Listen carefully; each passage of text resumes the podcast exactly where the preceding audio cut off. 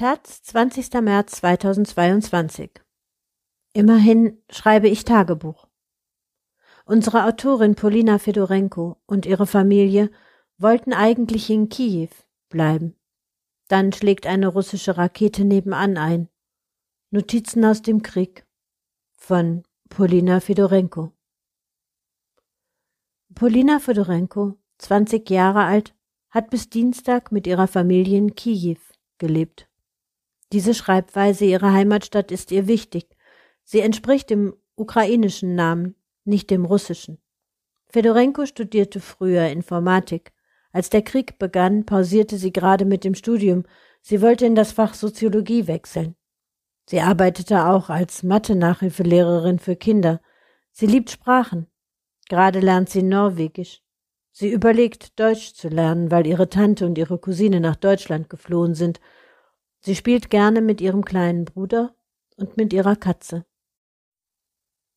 Sonntag, 13.03.2022 Ein Korrespondent der New York Times wurde heute in Irpin getötet. Ich habe darüber gelesen und dachte, es würde ein Nachspiel haben. Ich dachte auch, dass sein Tod zu größeren Sanktionen führen könnte als die vielen Toten in Mariupol, Karichew und Mykolajew. Meine Freundin Ayla schrieb vor rund einer Woche in einem Gruppenchat, dass der Tod von zehn Afrikanern mit dem Tod von zwei Italienern und dem Tod von einem Briten gleichzusetzen sei. Ich frage mich, wie viele von uns wohl noch sterben müssen, bevor uns jemand dabei hilft, den Himmel von Raketen und Bomben abzuschirmen. Ich war zum ersten Mal seit einer Woche wieder draußen. Meine Mutter und ich trugen selbstgekochte Suppe zum Onkologiezentrum. Ich sah müde aussehende Onkologen, die seit mehr als zwei Wochen im Bunker leben. Während wir nach Hause liefen, war es ständig laut über uns. Auf allen großen Straßen lagen Betonplatten, mit denen russische Panzer gestoppt werden sollen. Vor der Apotheke hatte sich eine Schlange gebildet. Es gab keine Medikamente für meine krebskranke Mutter mehr. Dafür kaufte sie Tabletten gegen Kopf- und Magenschmerzen. Mein Kopf tut in letzter Zeit oft weh. Ich bin erschöpft.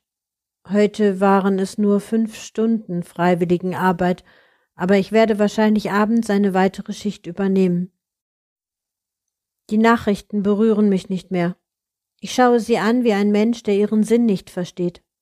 Mein Gehirn zählt zwar die Toten, aber es begreift nicht, wie schrecklich das alles ist.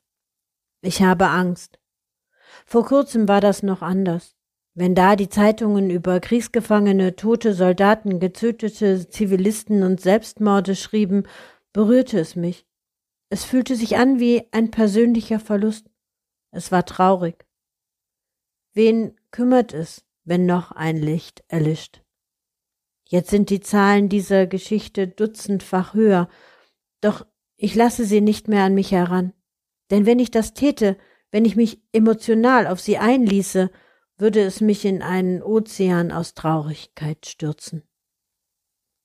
Wenn ich um Mariupol weinte, das mich einst mit einem Brieffreund beschenkte und seiner Morgensonne, das mich mit dem weiten Meer und den freundlichen Bewohnern willkommen hieß, um Charkiw, wo ich so viele Dinge noch nicht erkundet habe und wo so viele wichtige Menschen leben und lebten, die jetzt mit ansehen müssen, wie ihre Stadt von russischen Soldaten zerstört wird. Und Demüdiv, wo ich nur einmal war und wo sich meine Verwandten zwei Wochen lang im Keller verstecken mussten, ohne Licht und Wasser, und später durch den Wald flohen und dabei hofften, nicht getötet zu werden. Um Irpin und Bucha, wo ich in den grünen Parks unter den hohen Kiefern und zwischen den niedrigen Häusern immer zur Ruhe fand. Und jetzt berichten auch meine Freunde aus Dnipro, Lemberg, Ivano-Frankivsk und Krementschuk von Explosionen und dem Alarm der Sirenen der nicht aufhören will.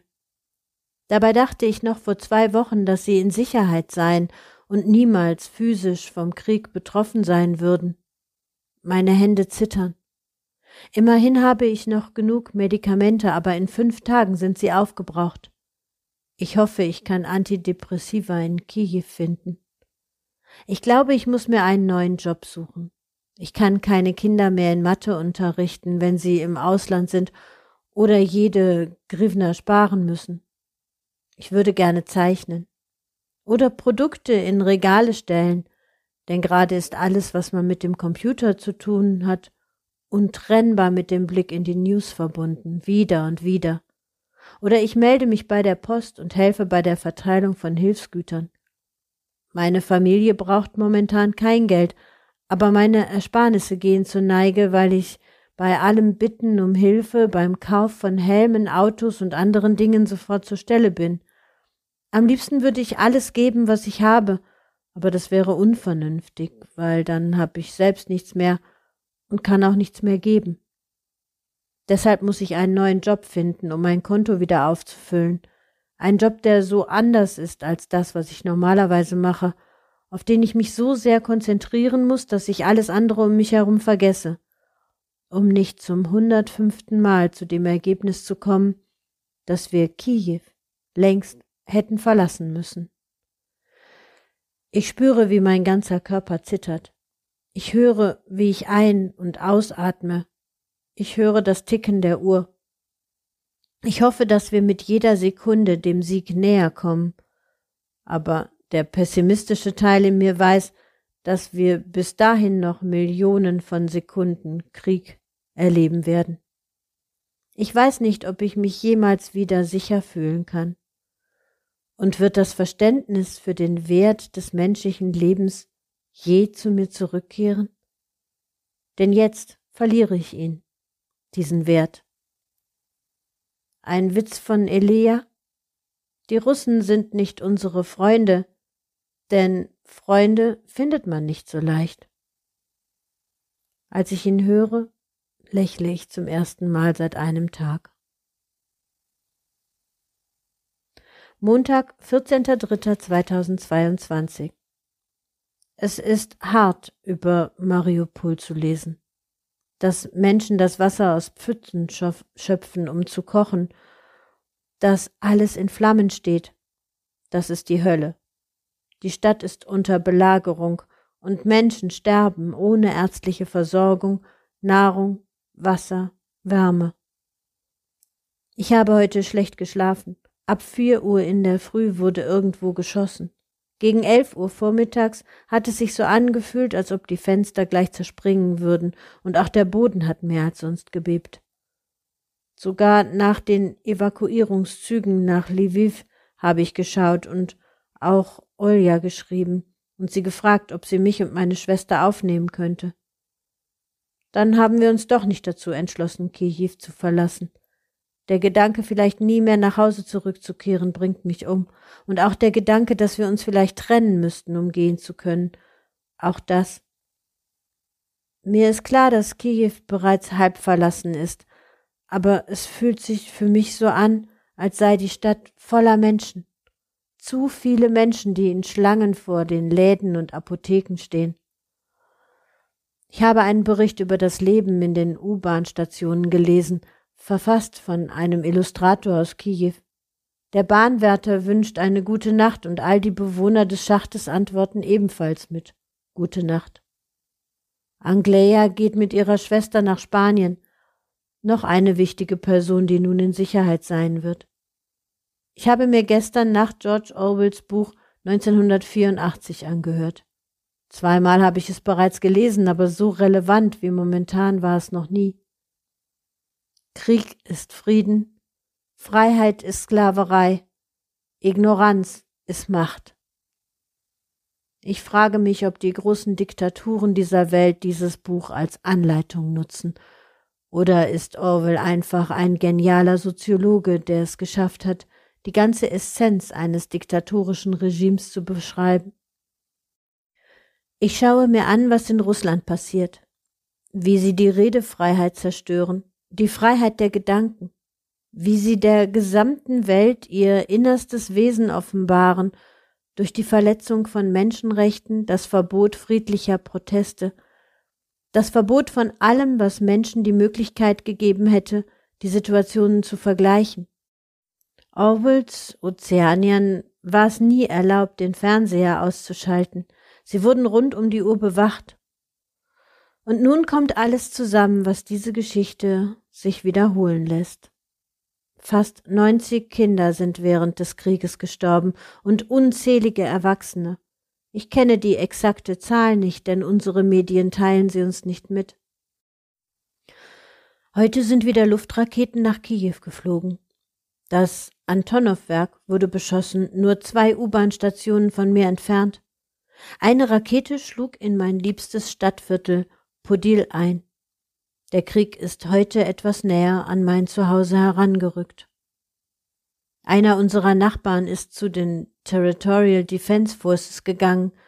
Ich fühle mich nutzlos in der Sicherheit meiner Wohnung. Mir gehen komische Gedanken durch den Kopf.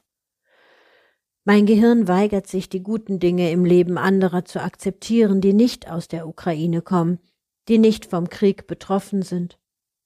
Es mag schrecklich klingen, aber ich würde mir sehr wünschen, dass die Menschen in Anbetracht der Dinge, die hier passieren, aufschreien. Denn in vielen Städten herrscht eine humanitäre Katastrophe und die vereinbarten grünen Korridore werden vom Himmel aus beschossen.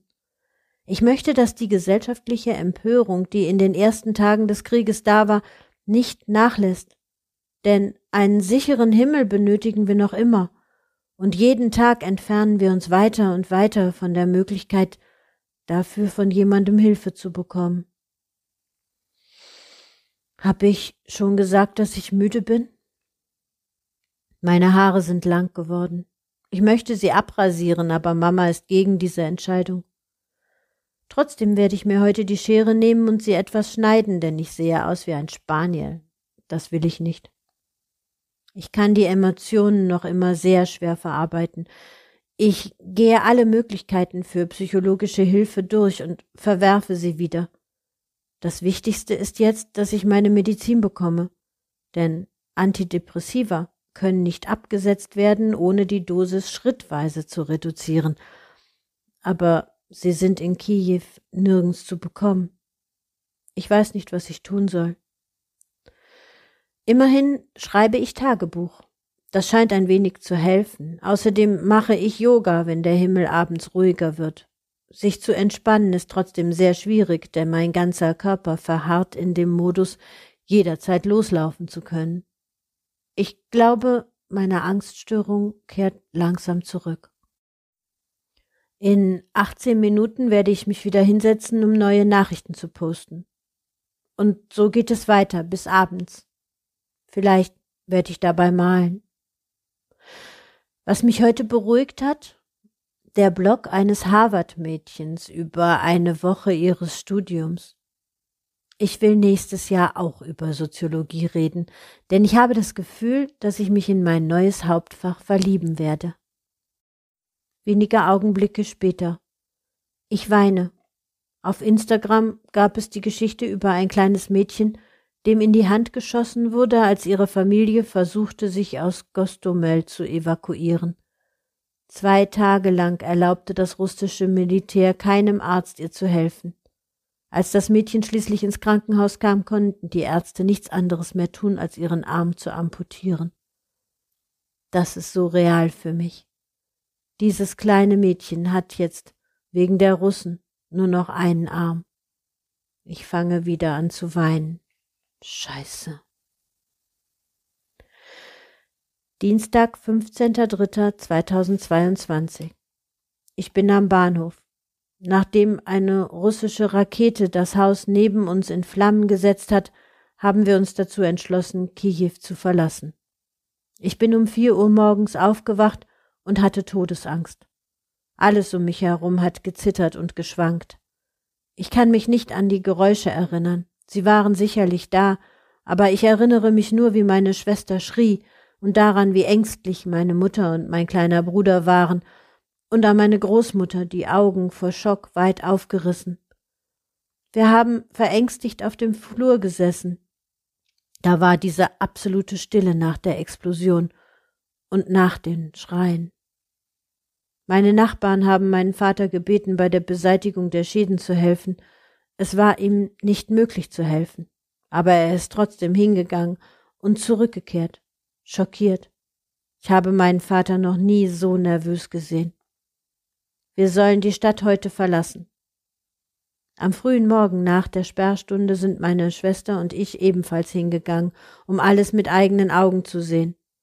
Dort gab es kein Gebäude mehr, nur ein großer Haufen schwarzer Kohle, gespickt mit Überresten von Vorhängen oder Möbeln.